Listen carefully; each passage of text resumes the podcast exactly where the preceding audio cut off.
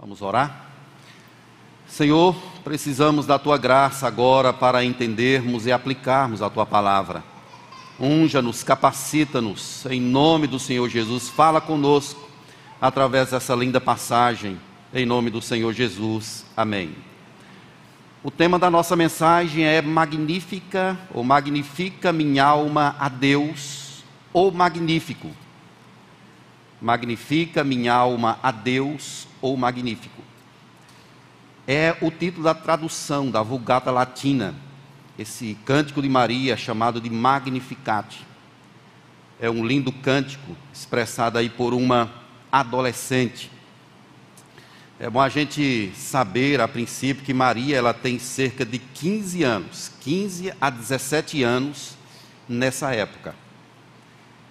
Deus vai abençoá-la, vai usá-la como instrumento aí para trazer ao mundo o Redentor, Jesus. E é nossa proposta estudar essa passagem, que o Espírito Santo nos alimente profundamente nessa hora, em nome do Senhor Jesus. Como é que você reage quando alguém faz alguma coisa boa para com você? Você agradece? No mínimo, nós precisamos, no mínimo, ser educados e agradecer com Deus, como a gente reage com Deus diante daquilo que Ele fez por nós. Nós podemos adorar e podemos louvar. Louvar não é a mesma coisa de adorar. Nós adoramos a Deus pelo que Ele é. E nós louvamos a Deus pelo que Ele faz. Então, essa é a diferença. Deus é santo, bom, misericordioso, poderoso e nós louvamos a Ele por Ele nos escolher para o louvor da Sua glória. Maria está fazendo as duas coisas aqui nesse texto. É um texto que está repleto de passagens do Antigo Testamento. Há pelo menos 12 citações aqui que Maria faz de passagens ligadas ao Antigo Testamento. Ela conhecia a história, ela conhecia a Deus. Tem um grande escritor chamado MacArthur, que ele diz o seguinte: a passagem como um todo é uma recitação detalhada das promessas da aliança de Deus. Maria está falando sobre o Deus do pacto, aquilo que Deus fez com a sua vida. O que é interessante, meus irmãos, é que Lucas ele traz pelo menos cinco cânticos relacionados ao Messias. O primeiro dele é chamado de Beatitude, que é o cântico de Isabel. Depois temos esse, o Magnificat, que é o cântico de Maria. Temos o cântico de Zacarias, que é o Benedictus. E temos o cântico dos anjos, Glória in excelsis Deu, que é a glória seja dada ao Deus excelso. E o canto de Simeão, Nunc Diminis. É, esses cinco cânticos estão dire diretamente ligados aqui à expressão de Lucas. Ele escreve esses cantos aqui e eles estão relacionados ao Messias, à vinda do Senhor Jesus Cristo para nos salvar. Se nós observarmos o contexto dessa passagem, a gente vai entender que Maria recebe a visita de um anjo chamado Gabriel. Aí, logo primeiros, nos primeiros versos do capítulo 1, a gente percebe essa visita. No verso 28, por exemplo, o anjo entra onde Maria estava e diz a ela: Alegra-te muito, favorecida, o Senhor é contigo. E logo no verso 30, não temas, porque achaste graça diante de Deus. E aí vem um anúncio no verso 31. Eis que conceberás e dará à luz um filho, a quem chamarás pelo nome de Jesus. As promessas de Deus, desde Gênesis, descritas pelos profetas, agora estava chegando o momento exato dele vir, dessa promessa de Deus se concretizar no verso 35, é, Maria, após dizer que não entendia como isso ia acontecer, ela diz que não tinha relação com homem algum.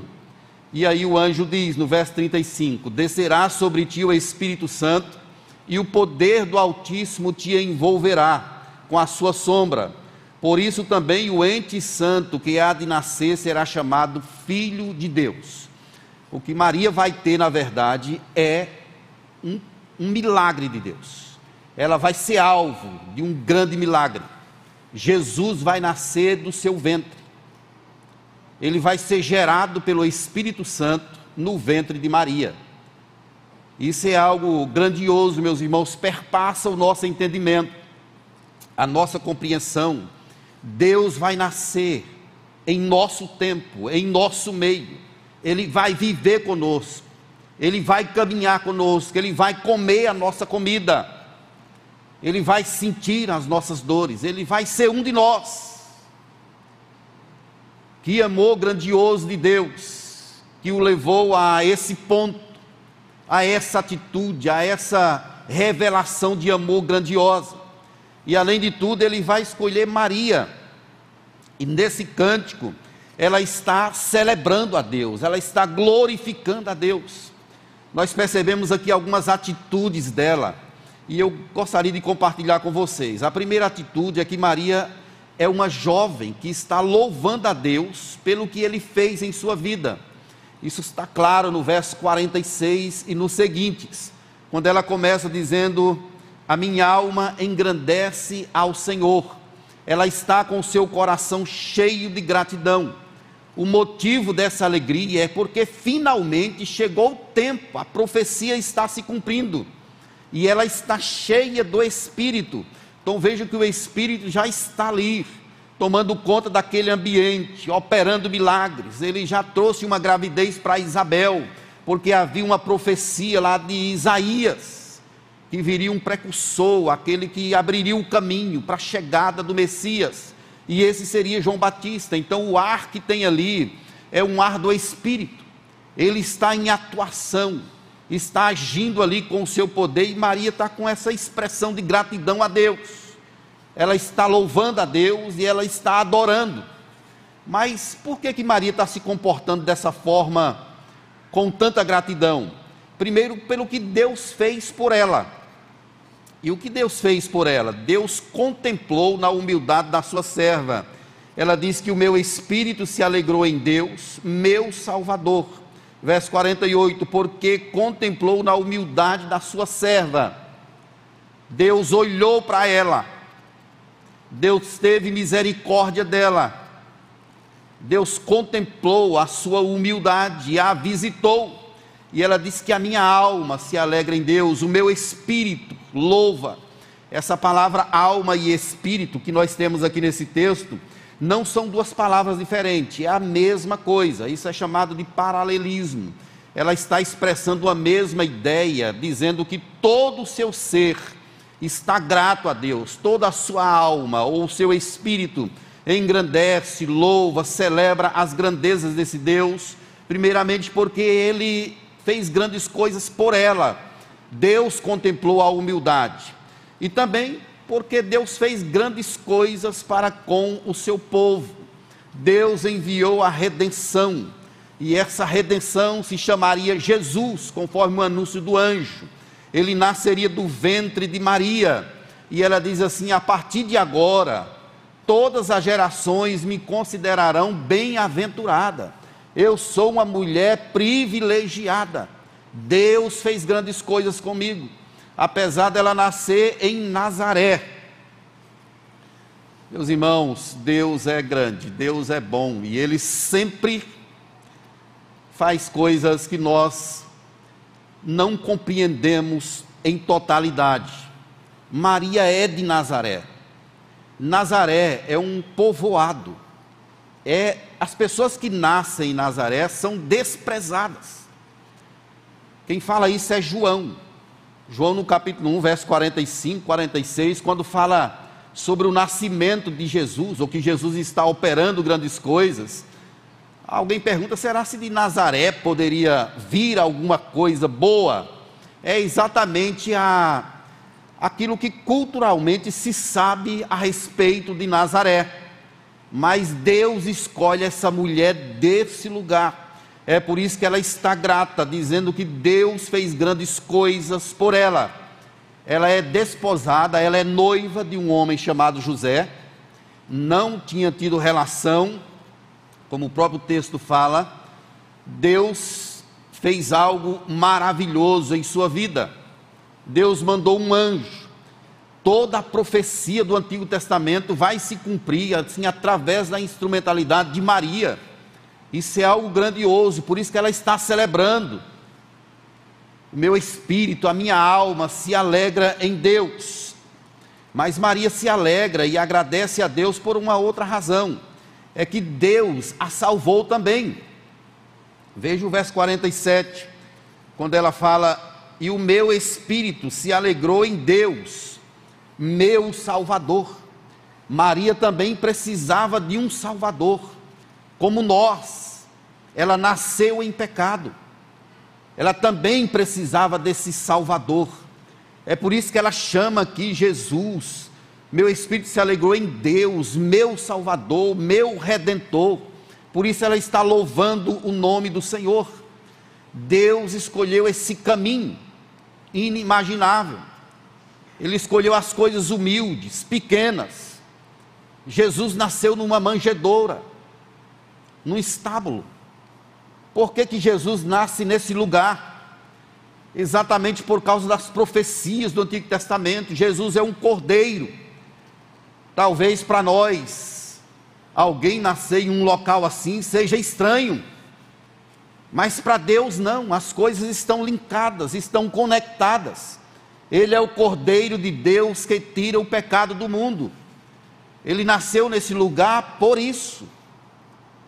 Ele veio dessa família humilde, simples, por conta de profecias, Deus estabeleceu um caminho.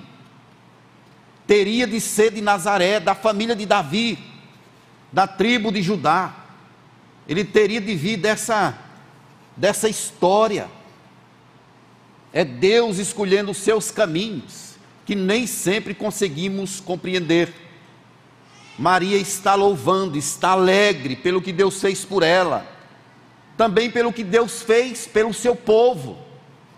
Se você observar o verso 51, diz aí que Deus agiu com o braço valorosamente, dispersou os, os que no coração alimentavam pensamentos soberbos. É Deus trabalhando pelo seu povo, a quem Maria está se referindo aqui nesse cântico certamente aos homens da sua época, aos políticos, aqueles que se vangloriavam do poder, da estrutura. Mas Deus está trazendo confusão ali à vida desses homens. O verso 52 diz que Deus derrubou os poderosos, o sistema religioso, Herodes, César. Herodes tentou matar as crianças de dois anos abaixo na tentativa de matar a Jesus também, mas ele era o protegido de Deus. Ele exaltou os humildes, diz o verso 52, derrubou os poderosos do trono e exaltou os humildes. São os caminhos que Deus escolhe para enfim abençoar a vida do seu povo. É o trabalhar de Deus. Maria é uma mulher humilde, Vejam que ela está aqui dizendo que Deus é o seu Salvador, é o seu Senhor, que ela é sujeita. Faça-se na tua serva. Essa palavra serva, a palavra grega, ela pode ser traduzida por escrava. Veja a condição que ela está se colocando aqui. É alguém que se submete, que se entrega, que sabe da missão de Deus. Ela é uma mulher altamente humilde que entenda o lugar dela e o lugar de Deus. Perguntaram a Agostinho de Hipona quais eram as três virtudes mais importantes da terra. Agostinho respondeu: a primeira é a humildade. E a segunda, ele disse humildade. E a terceira, também a humildade. Porque ao lado de toda virtude precisa estar a humildade. A humildade nos faz entender o lugar de Deus e o nosso lugar. Não é sem razão que a Bíblia diz que Deus existe aos soberbos e dá graça aos humildes. Eles são contemplados lá no texto, no Sermão do Monte, no capítulo 5 de Mateus. Jesus fala que bem-aventurados são os que são humildes de coração, que reconhecem que são pecadores e que precisam da graça de Deus, do socorro de Deus em sua vida. Por isso, meus irmãos, no coração das ovelhas de Cristo, nem no meu e nem no seu, não existe nenhuma razão para nos vangloriarmos. Não existe. Nós precisamos ser humildes, reconhecendo que somos pó, que somos imerecedores, mas que fomos alvos de uma grande graça, que é o que Maria está expressando aqui. Seja humilde em tudo. Você tem virtudes. Coloque ao lado dessa virtude que você tem a humildade. A pessoa, quando é um bom tocador, mas é arrogante, a arrogância estraga aquilo que ele faz. E assim é em todas as áreas da nossa vida. Humildade é sempre uma boa pedida e cabe em todo e qualquer lugar. É quando nós temos a capacidade de saber o nosso lugar e entender que Deus é tudo para nós. Arrogância, prepotência, autossuficiência não pode estar presente no coração da ovelha de Cristo. O maior exemplo disso é o nosso próprio Senhor é Jesus, como ele era humilde. Ele próprio se chamou de servo, dizendo que não veio para ser servido, mas para servir. Ele lava os pés dos discípulos, enxuga, enxuga-os. Esse é o nosso Deus, ele é simples, humilde de coração, como ele se autodenominou. Por isso, meus irmãos, Maria está entendendo isso. Deus abençoou os famintos, aqueles que foram atrás dele, querendo ouvir a palavra, querendo aprender dele, Deus abençoou. Olhe para o que aconteceu com Zaqueu.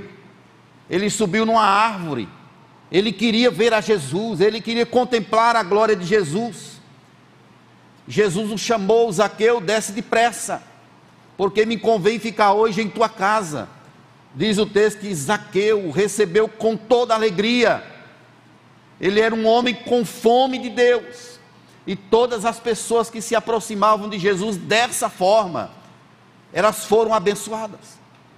Mas vejam que se aproxima de Jesus um jovem, chamado de jovem rico. Ele diz que sabia todos os mandamentos, desde criança. E Jesus disse: Tudo bem, vai, vende tudo que tem, dá aos pobres e terás um tesouro comigo. A Bíblia diz que ele saiu dali triste, porque era dono de muitas propriedades. Ele não amava Jesus de verdade. Ele não queria de verdade um relacionamento com Jesus. Ele achava que o dinheiro dele poderia salvá-lo. Tem um comentarista chamado J.C. Riley. Ele escreve o seguinte: levantemos do nosso leito a cada manhã com a profunda convicção de que somos devedores e de que a cada dia recebemos mais bênçãos do que merecemos. Se os nossos corações estiverem no lugar certo, nunca será difícil bradar Ebenezer. Até aqui nos ajudou o Senhor. Se o seu coração estiver no lugar certo, não será difícil você acordar de manhã e louvar a Deus, agradecer a Deus por tudo, inclusive pelos problemas que enfrentamos. O sofrimento também é usado por Deus como uma bênção para nos lapidar, para nos conduzir para Deus. Tudo que Deus faz por nós contribui para o nosso bem, para o nosso crescimento. É por isso, meus irmãos, que deve haver no coração do servo de Deus sempre esse grito de louvor, de adoração, pelo que Deus é e pelo que Deus faz. Você sabe o que é ter o seu nome inscrito no livro da vida? Você sabe o que é ser conhecido antes da fundação do mundo? Nós éramos substâncias ainda informes Deus escreveu todos os nossos dias e os determinou quando nenhum deles havia ainda. Ele nos amou com um amor eterno. Nos separou para o louvor da Sua glória. Você consegue entender o tamanho desse privilégio? Só isso já é motivo para a gente viver 24 horas por dia glorificando a Deus. Isso quer dizer que nós temos uma eternidade com o Senhor, um momento em que Ele enxugará dos nossos olhos toda lágrima. É, é preciso parar para engrandecer a Deus, para louvar o Seu nome, para adorá-lo pelo que Ele é. Maria nos revela uma outra questão aqui desse cântico. Ela tem intimidade com o Deus do pacto. Esse texto mostra isso ela chama Deus de Senhor. Essa palavra Senhor aqui é Adonai, aquele que é dono, o Criador, aquele que sustenta todas as coisas. Ela está adorando a Deus. Esse Senhor que ela chama aqui é o mediador. Como Paulo escreveu em 1 Timóteo 2,5: só há um mediador entre Deus e os homens, Cristo Jesus, homem mas ela chama Deus também de Salvador. E esse mesmo nome é dado a Jesus, ao Messias. Na palavra do, do anjo, ele, ele será chamado de Jesus, porque ele salvará o seu povo dos pecados deles. E é exatamente isso que Jesus faz. Ele salva o seu povo, ele redime o seu povo Maria entende também que Deus é poderoso. Veja o verso 49. Porque o poderoso me fez grandes coisas. Deus é dono de todo poder. Para ele nada é impossível. Quando Maria pergunta assim, mas como será isso? Eu não tenho relação com homem algum. O anjo usa o exemplo de Isabel que era uma mulher avançada em dias e também era estéril. Deus a visitou, Deus a abençoou. E ele diz que para Deus nada é impossível. Ele é o Deus Todo-Poderoso. Você crê no poder de Deus em ação hoje? Esse poder está em nosso meio. É o mesmo Deus que abriu o mar vermelho. É o mesmo que derrubou as muralhas de Jericó, é o Deus que resgatou o seu povo do Egito, é o Deus de Maria, é o Deus de Isabel, é o Deus que cumpre a sua promessa, Ele é o Deus Todo-Poderoso, para Ele nada é impossível. Nós temos de crer nisso, meus irmãos, crer que Ele pode mudar toda e qualquer situação, o que ele quiser fazer, ele faz para o louvor da sua glória. Ele não está preso a nada. Ele pode mudar as circunstâncias. Ele pode soprar o vento e estabelecer um tempo novo na sua vida, na vida da igreja. Ele é o Deus Todo-Poderoso, Ele é o Deus que cura, que opera maravilhas, conforme o conselho da Sua soberana vontade. Maria diz também que Deus é santo. Essa palavra santo aí no texto é a palavra reto, que significa aquele que cumpre as suas promessas. Mas Maria o chama também de misericordioso, ou seja, é o Deus que se compadeceu do seu povo. O povo estava em trevas, morto em seu de, seus delitos e pecados, e Deus mandou o seu filho para trazer vida Deus teve pena, misericórdia do seu povo. Maria está demonstrando o seu apego a Deus, ela está demonstrando que conhece o Deus do pacto.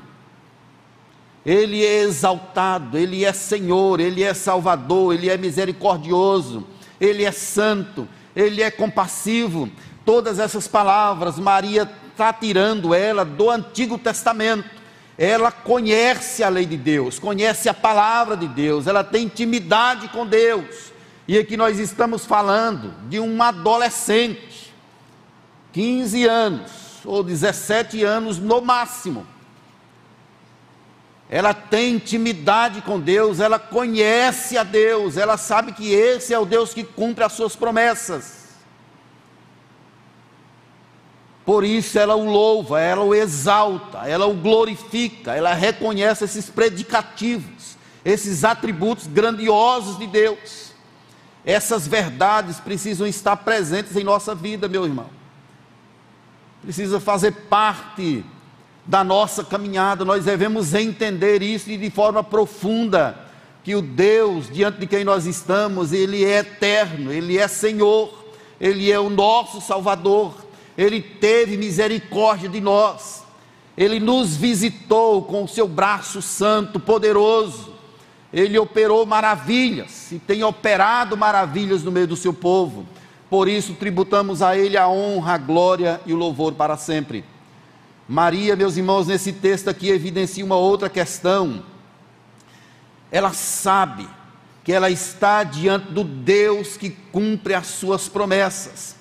Ela utiliza uma palavra aí no verso 54, a palavra amparar, que é a palavra que significa estender a mão para alguém que está caído.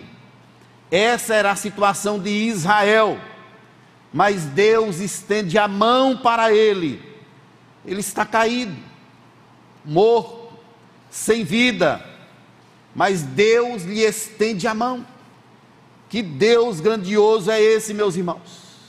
Que resgata, que vai ao encontro. Quando a gente olha para as páginas da Bíblia, a gente não vê primariamente o homem indo em direção a Deus. A gente vê Deus indo em direção ao homem. É Deus quem busca o relacionamento. Você não quis a Deus, foi Deus quem te quis. Você não escolheu a Deus, foi Deus quem te escolheu primeiro. Não foi você quem gritou primariamente por socorro, foi Deus quem colocou primeiramente essa vontade em seu coração. É Deus quem vai ao encontro, é Deus quem quer, é Deus quem busca, é Deus quem estende a mão. Só isso aqui, meus irmãos, outra vez, já é um motivo para a gente, para nós nos colocarmos no nosso lugar e entendermos como Ele é santo, como Ele é grande, como Ele é poderoso, como Ele é bom ele veio ao nosso encontro. Onde você estava, Ele foi te buscar.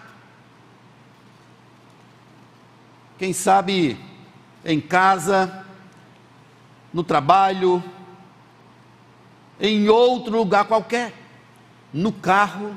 Um dia desses eu vi um irmão aqui da igreja contando o testemunho que ele estava dentro do carro e Deus o chamou colocou um louvor, e Deus começou a falar o coração dele naquele momento. E ele sentiu essa vontade de buscar ao Senhor. Quando eu era pastor em outra igreja, eu recebi a visita de uma pessoa. Ele estava na roça, no campo, trabalhando. Ele pegou a moto, eu estava na igreja atendendo, ele chegou e se ajoelhou ali diante da igreja, assim. Chegou para mim e disse: Pastor, eu quero Deus. Eu perguntei o que foi que aconteceu. Ele disse: Ele falou comigo, lá no campo. Eu quero voltar o meu coração para Ele, eu quero buscá-lo. É Deus trazendo os seus filhos. É Deus operando maravilhas do jeito que Ele quer, como quer. Deus usa os seus meios, as suas formas para juntar o povo dele. E que benção, meus irmãos, que Ele estendeu para nós a sua mão. Estávamos mortos em nossos delitos e pecados, e Ele se compadeceu de nós, restaurou a nossa sorte, nos trouxe para o seu aprisco curou as feridas, está trabalhando em nosso ser, nos conduzindo para o louvor da Sua glória. Por isso nós devemos louvar ao nosso Deus. Maria entende que Deus cumpre a sua promessa, nenhuma delas cairá por terra. Ele sempre cumpre aquilo que fala.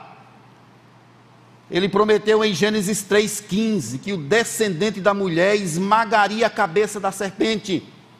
E isso aconteceu no Calvário, quando Jesus morreu. A cabeça da serpente foi destruída. Satanás foi vencido. A promessa se cumpriu. Miqueias, no capítulo 7, verso 20, diz assim: Mostrarás a Jacó a, fi, a fidelidade e Abraão a misericórdia, as quais juraste a nossos pais desde os dias antigos. Deus disse e as coisas se cumprem. Porque Ele é Deus, porque Ele é Senhor.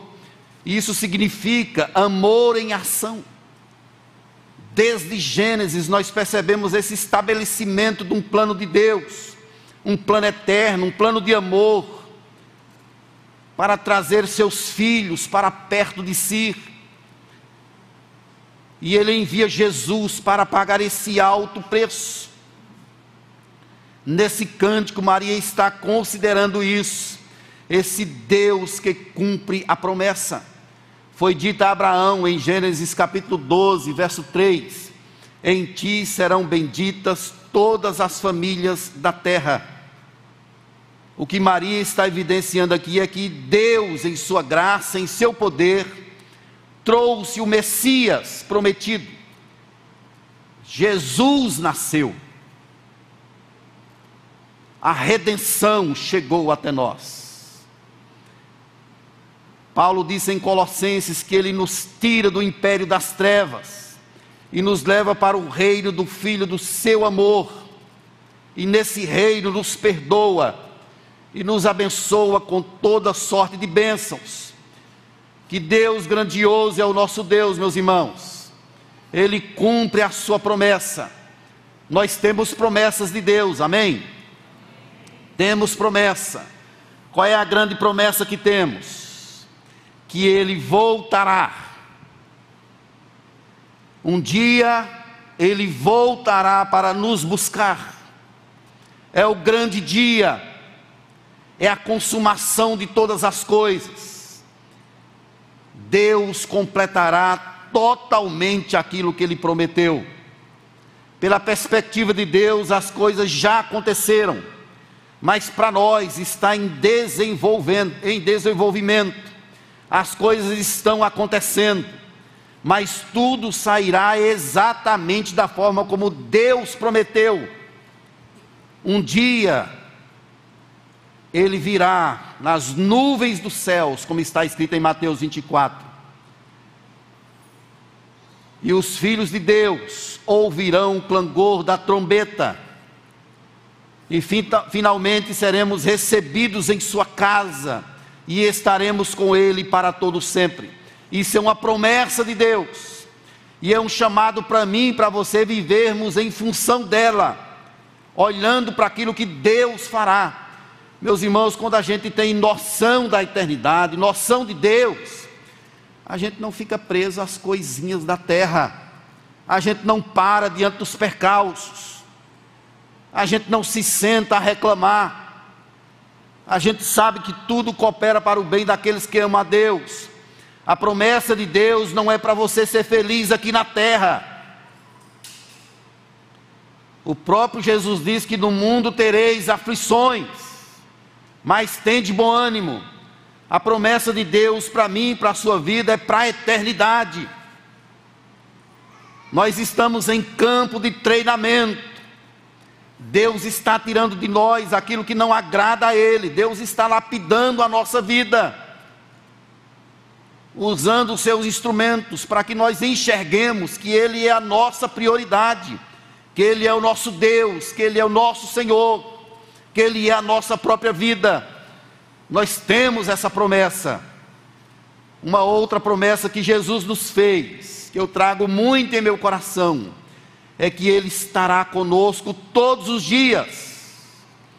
Estarei com vocês todos os dias, até a consumação dos séculos. Você sente Jesus com você? Bem pertinho aqui em meu coração. E como garantia, Ele me deu o seu Espírito, Ele me selou com o seu Santo Espírito da promessa. Ele prometeu que estaria contigo, você não está sós. Nós é que confundimos os gritos do mundo, o barulho, e não conseguimos discernir a voz, a presença de Deus conosco. Mas temos de saber que Deus cumpre a sua promessa, Jesus não vai nos abandonar. Nós devemos seguir com firmeza, segurança, sabendo que Ele é maravilhoso para fazer grandes coisas, conforme o seu poder que opera em nós mais uma vez citando J.C. Ryle, ele diz, ele diz o seguinte: as promessas de Deus são o maná que devemos comer e a água que devemos beber diariamente, enquanto atravessamos o deserto desse mundo. É algo que você precisa ter sempre em seu coração, em sua vida, enquanto você está nessa travessia, nesse desconforto da terra por aqui as coisas não são completas. Se você não tiver nenhum problema, pode ter certeza que você não está mais aqui nesse mundo. A vida aqui é uma peleja, meus irmãos, o tempo todo. Luta em cima de luta. Porque o mundo que a gente vive, ele é caído. É o mundo que jaz no maligno. Satanás é o Deus desse século, o príncipe das trevas. Deus está trabalhando em nosso coração, não há como a gente ser completo aqui nesse mundo.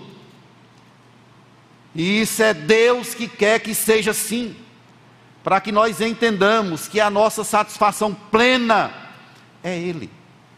É por isso que nem eu nem você não podemos viver a reclamar da vida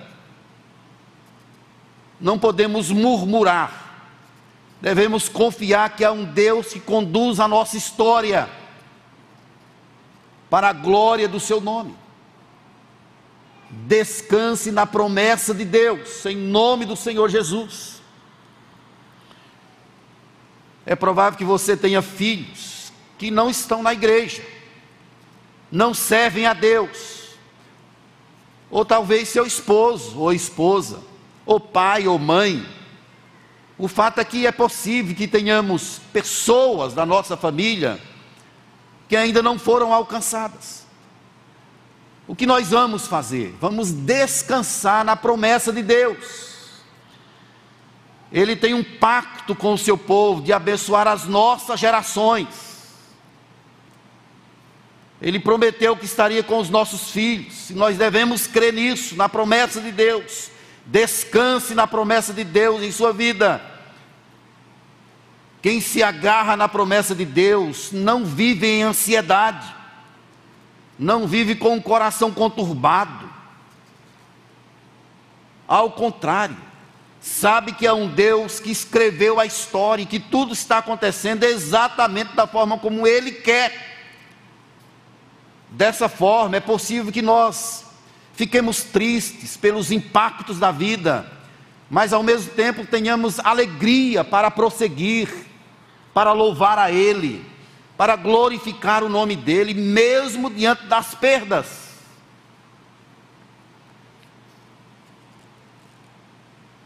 Como é que a gente faz então com uma mãe que perde um filho, ou um pai que perde um filho, ou uma esposa que perde o cônjuge, ou vice-versa? A tristeza impacta certamente, mas quem está agarrado na promessa de Deus tem força para prosseguir, mesmo diante dos mais áridos desertos.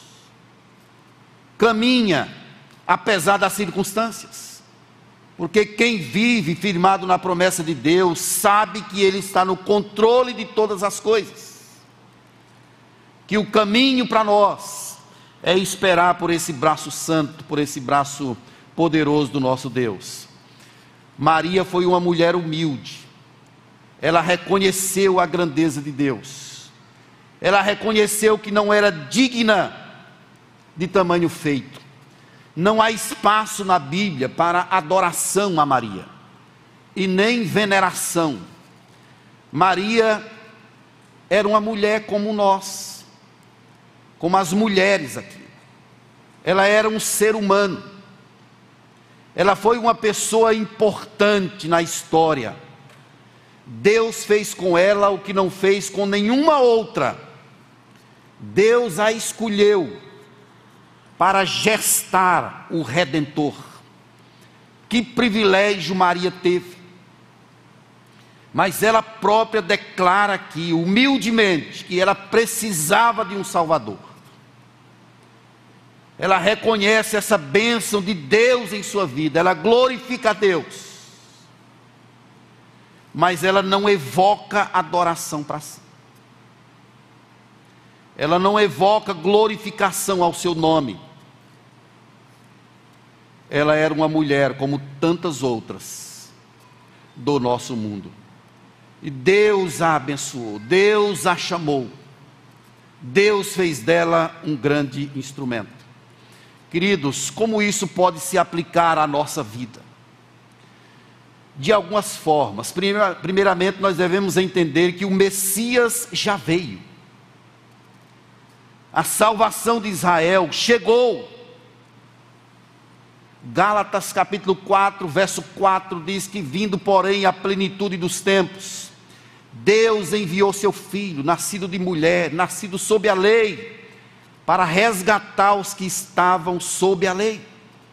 Veio a perfeição do tempo, aquele momento exato que Deus planejou. O tempo de Jesus nascer chegou e de fato aconteceu. O Messias já veio. A salvação chegou aos pobres é anunciado o reino de Deus. Aqueles que vão a Ele com fome são saciados. Quem beber da água que Ele dá não voltará a ter sede. O Messias já veio. Podemos entender ainda que o nascimento de Jesus é um grande milagre.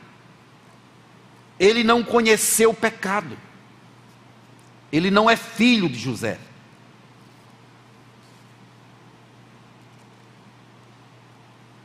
O que foi gerado no ventre de Maria é um milagre do Espírito. Ele nasceu sem concepção do homem, sem conjunção carnal. É o milagre de Deus que aconteceu. Ele não conheceu pecado algum. Ele foi envolvido é como o anjo disse a Maria: o poder do Espírito Santo vai te envolver, e o ente que em ti há de nascer será santo, o Filho de Deus. Ele viveu nesse mundo, mas não conheceu o pecado, porque ele era um homem 100%, mas ele era Deus também 100%. E essa questão de Deus foi a sua proteção, Deus o envolveu. Ele não conheceu nenhum pecado, não poderia pecar, porque se ele pecasse, não teria como ele nos resgatar, teria de ser um homem perfeito, que pagasse completamente as exigências da lei. E foi isso que Jesus Cristo fez. Sem pecado algum, mas ele se fez maldito, sendo pendurado no madeiro e morrendo por pecadores. Ele se fez pecado para que o nosso pecado fosse perdoado. Ele foi santo, um milagre de Deus, ele foi protegido por Deus, direcionado por Deus. Quando a gente percebe as circunstâncias do nascimento de Jesus, a gente vê que foi feito de tudo para matá-lo a força política, os religiosos, os homens no sentido geral. Ele foi rejeitado, mas ele foi protegido por Deus para cumprir a missão de redenção da humanidade. A vida de Jesus está envolta num grande milagre. É por isso, meus irmãos, que eu e você, nós precisamos agradecer a Deus como Maria. Quem sabe pudéssemos dizer como ela minha alma engrandece ao Senhor, e o meu espírito se alegra em Deus. Ele contemplou a nós, ele olhou para nós, nos chamou pelo nosso nome, nos resgatou para si. Por isso nós devemos tributar a Ele a honra, a glória e o louvor, porque só Ele merece. Em nome para a glória de Jesus Cristo. Magnifica minha alma a Deus, ou magnífico. Ele é magnificente. Ele é o Deus dos céus e da terra. Ele operou grandiosamente. Chamar você para colocar a sua vida diante desse Deus Santo. Quem sabe a sua alma possa ecoar nessa tarde minha alma engrandece ao Senhor, e o meu espírito se alegra em Deus. Não importa o que você está passando, glorifique a Deus, Ele está no controle de todas as coisas. O Todo-Poderoso nos visitou, nos abençoou, nos trouxe a redenção, que é Jesus Cristo. Senhor Deus, visite a cada coração aqui nessa tarde Abençoe também as pessoas que nos veem pela internet. Que o teu Espírito possa nos envolver, ó Deus. Que o teu nome seja glorificado em nossa vida. Senhor, minha alma engrandece ao teu nome. O Senhor contemplou em nossa fraqueza, em minha fraqueza. E de forma grandiosa me deu o maior de todos os presentes, que é a salvação em Jesus Cristo. Visite, ó Deus, cada vida aqui. Instrua-nos na tua palavra. Que possamos viver na perspectiva dessa esperança grandiosa, da consumação de todas as coisas, da eternidade. Senhor, enquanto estivermos aqui na terra, não nos deixe ser envolvidos pelas, pelos flertes do mundo, pelas luzes terrenas mas que a luz de Cristo, a verdadeira luz, venha a nos envolver cada vez mais, de forma que contemplemos a eternidade, o reino do Senhor, a tua grandeza, a tua glória. Louvado seja o Senhor pela igreja que se reúne nesse lugar, pelas famílias aqui representadas. Alcança almas nessa tarde, visita, ó Deus, em nome do Senhor Jesus, desperta o nosso coração. Aviva a tua obra, desperta a tua igreja, abre os nossos olhos, destapa os nossos ouvidos, ó Deus, nos deixe ver a tua grandeza, a tua glória, em nome do Senhor Jesus, e que a igreja se sinta privilegiada cada vez mais, ó Deus. Que bênção, que coisa grandiosa o Senhor fez por nós. O Senhor nos resgatou do império das trevas por isso eu quero te louvar, ó Deus. Eu quero engrandecer o teu nome, celebrar as tuas maravilhas, dizer que te amamos, ó Deus. Nos submetemos a ti, como Maria. Eis aqui teus servos. Eis aqui teus servos. Que se cumpra em nós o teu querer. Que o teu nome seja glorificado em nós. Em nome de Jesus, teu filho amado. Amém. Que o Senhor nos abençoe e nos guarde. Que Ele levante sobre nós o seu rosto. Que Ele tenha misericórdia de nós e nos dê a sua paz. E que a graça indescritível de Jesus Cristo, o amor incomensurável de Deus, o nosso Pai eterno, que o poder, a plenitude do Espírito Santo, repouse sobre nós, povo de Deus espalhado por toda a terra, agora e para todo sempre